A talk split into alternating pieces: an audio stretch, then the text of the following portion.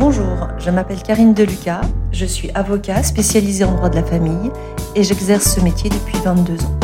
Je suis passionnée par mon métier et j'ai décidé par ce podcast de vous transmettre le maximum d'informations, que ce soit sur le plan juridique, mais également sur l'aspect plus psychologique de la séparation et du divorce. Je vais m'efforcer d'être le plus claire, transparente et honnête sur l'ensemble de ces points. Je vous dirai peut-être ce que votre avocat n'ose pas vous dire, en toute sincérité et toute franchise, sur ces différents aspects. Je vous souhaite une bonne écoute. Pour cet épisode 56, nous allons parler de réconciliation. Euh, et je pose d'ailleurs cette question, faut-il toujours se réconcilier euh, après une séparation ou un divorce? Alors quand on aborde ce sujet, hein, euh, il va plus être consacré aux personnes qui sont peut-être déjà divorcées, sont sorties du divorce, sont en cours de, séparation. quand on est au, début de la séparation, il est difficile de se poser cette question-là et c'est parfaitement normal. Mais euh, je souhaitais l'aborder, euh, ce sujet, parce que je pense qu'il peut aussi permettre et faire avancer chacun de vous euh, dans la reconstruction. Alors, pourquoi je parle de réconciliation? Faut-il se réconcilier? Ce qu'il faut que chacun ait conscience, c'est que dans le cadre d'une séparation, d'un divorce, on a besoin, et même psychiquement, d'être en colère contre l'autre. Cette colère qu'on peut ressentir, elle est normale. Et même, elle est, saine parce qu'en fait, c'est cette colère qui aide à la séparation. Euh, donc, c'est une émotion qui n'est pas agréable, évidemment, qu'on n'a pas toujours envie de, ressentir, mais en tout cas, la nier serait, euh, serait dangereux et euh, il n'est pas non plus malsain de la ressentir. Parce que on a des personnes, alors, soit on a des personnes qui ne veulent pas ressentir cette colère qu'elles ressentent, disant non, non, non, il faut qu'on se sépare euh, de la meilleure façon qu'il soit, il faut pas que je ressente de colère. Vous avez de la colère, vous avez le droit de le ressentir, et puis même de l'exprimer, de dire ce qui vous fait mal. C'est normal et c'est sain. Euh, dans le processus de séparation, s'il n'y a pas d'ailleurs cette étape de colère, c'est presque par moments aussi inquiétant, parce que euh, ça veut dire qu'on se maintient dans, euh, dans le couple, on a du mal à aller vers cette séparation. Et, et c'est parfois même être dans le, rester dans ce qu'on appelle la phase de déni. Et c'est pas non plus une meilleure solution et une meilleure position. Donc, cette phase de colère, elle est normale, elle est nécessaire si vous la ressentez, elle, vous, elle aide à la séparation. D'accord? Cette colère, euh, évidemment, quand on est dans cette période-là, on ne peut pas nous parler de réconciliation. Et c'est normal. Et ce n'est pas le moment. Je veux dire, vous allez voir, il y a des étapes dans une séparation et chaque étape a un rôle et vouloir aller trop vite est complètement inutile. Donc si on vous parle de réconciliation dans cette phase de colère, euh, vous allez vous mettre encore plus en colère, ce serait normal. Mais en tout cas, sur cette phase de colère-là, il n'est pas question de parler de réconciliation. Votre état psychique n'en est pas là, et puis c'est pas le sujet parce que vous êtes dans une période où il faut vous aller vers cette séparation et que cette colère, elle est nécessaire pour se décoller de l'autre elle est utile. Et puis, euh, quand on est dans cette situation de séparation, qu'on le décide, qu'on le subisse, souvent plutôt celui qui le subit, il n'a pas envie qu'on lui parle de réconciliation. Il a besoin d'être en colère contre l'autre et il n'a pas envie de ce contact avec l'autre. Et pareil, ça, il faut pouvoir le respecter. Et c'est ce qui est compliqué, en, tout cas euh, euh, sociétalement, c'est qu'en en fait, on dit toujours, bah, il faut bien s'entendre pour les enfants. Donc en fait, il faut communiquer avec l'autre. Sauf que à un moment donné, l'autre, il peut pas. Et qu'il a peut-être besoin aussi, pour lui psychologiquement et psychiquement, d'être éloigné de l'autre il a besoin de ne pas être en contact. Et parler de réconciliation, c'est de dire, euh, bah, on se voit, tout va bien. Et en fait, à un moment donné, c'est pas possible ça. Et pareil, c'est une étape qu'il faut respecter. Il y a, j'ai envie de dire, premièrement, un temps de colère. Deuxièmement, un temps d'éloignement qui est nécessaire. J'avais un jour une psychologue qui m'avait donné ça comme explication et, vraiment, je l'ai compris après coup. Elle me disait, mais vous savez, Il y a des personnes qui ont besoin de cette colère et même de cette distance et qui ne veulent pas entendre parler de réconciliation pour éviter de s'effondrer psychiquement. C'est-à-dire que si elles étaient, si elles n'avaient plus cette colère et si étaient dans une forme de réconciliation trop tôt, elles pourraient s'effondrer psychiquement.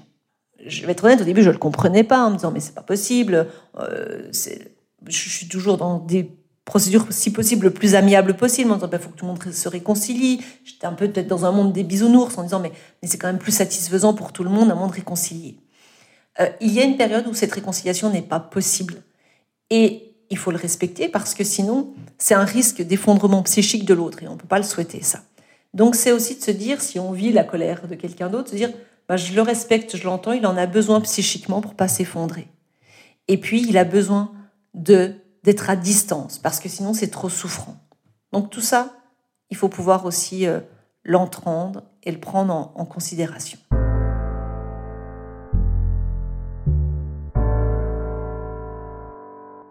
Si j'avance un peu dans, le processus euh, des séparations, et, je vais même vous parler d'un cas très particulier qui sont les cas des violences conjugales.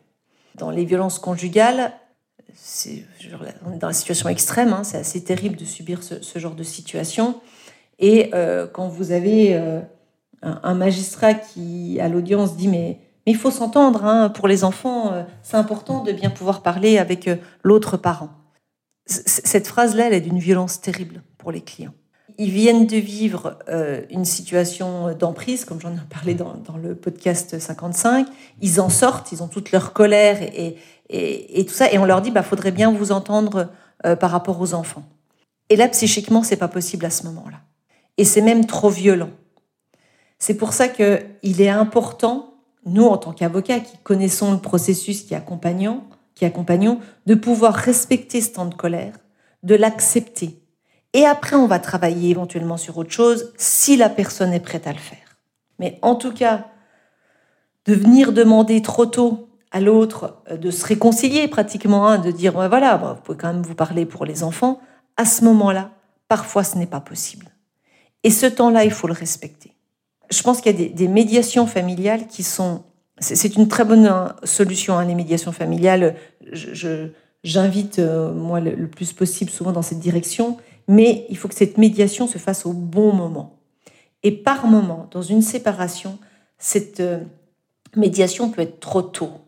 Parce que comme je vous l'explique, hein, il y a cette phase de colère, de mise à distance qui est parfois nécessaire, surtout dans les dossiers où euh, on a eu un, système de violence.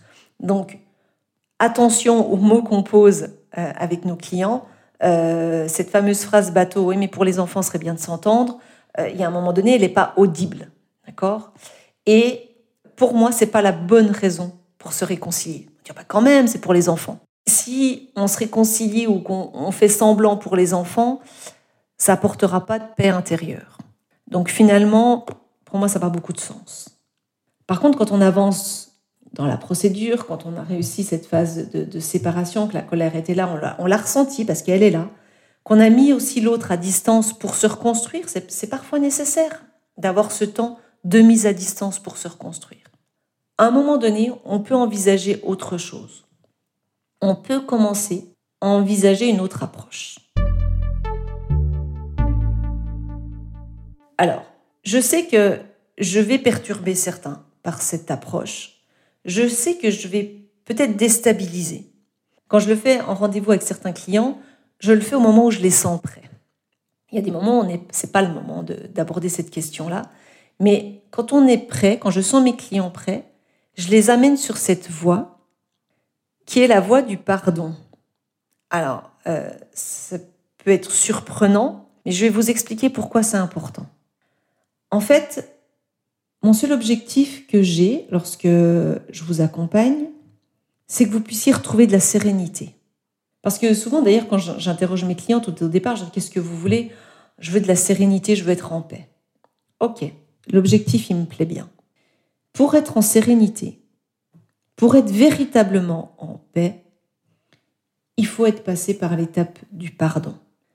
Le pardon, ça ne veut pas dire forcément aller euh, boire un café avec l'autre et euh, euh, être réconcilié dans la relation.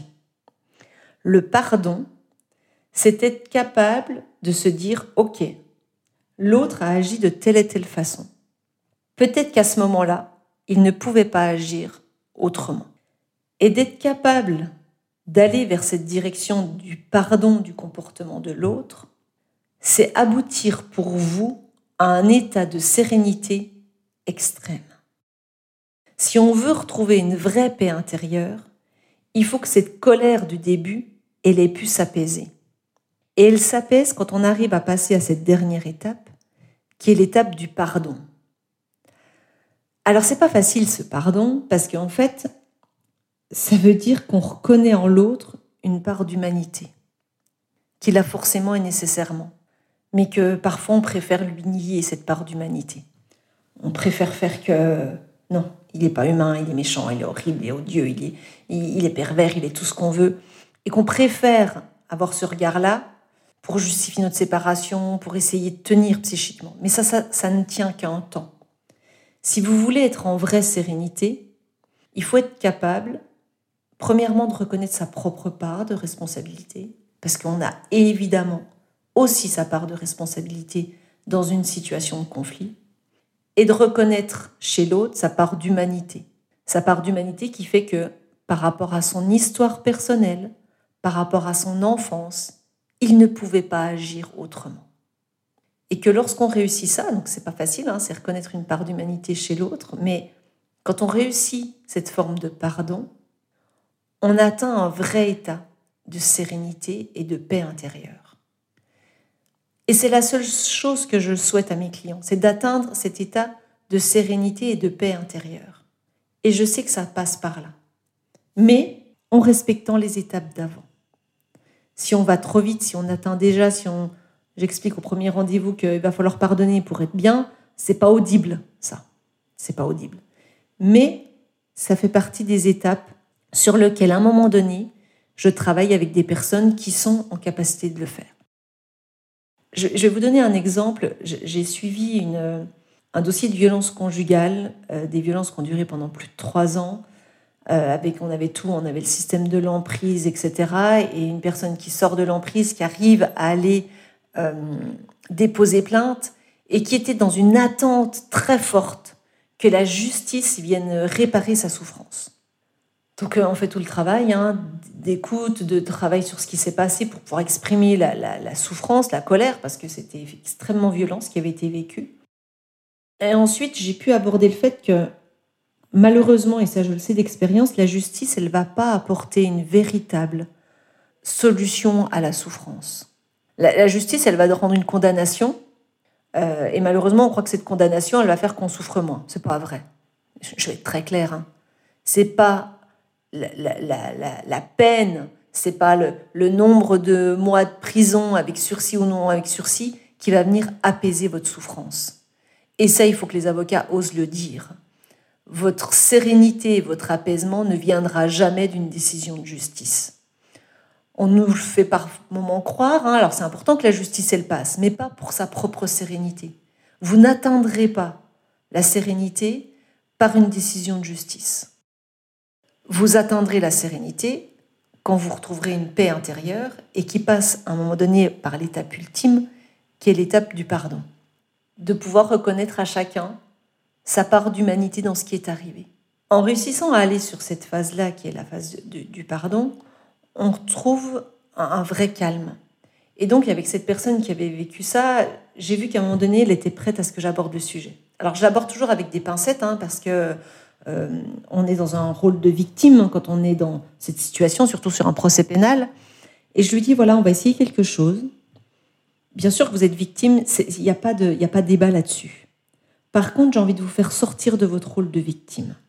Parce que je sais que si on le fait véritablement, premièrement, j'éviterai à ce que ce genre de situation se reproduise. Et deuxièmement, je vais apporter chez vous, à mon avis, une vraie sérénité.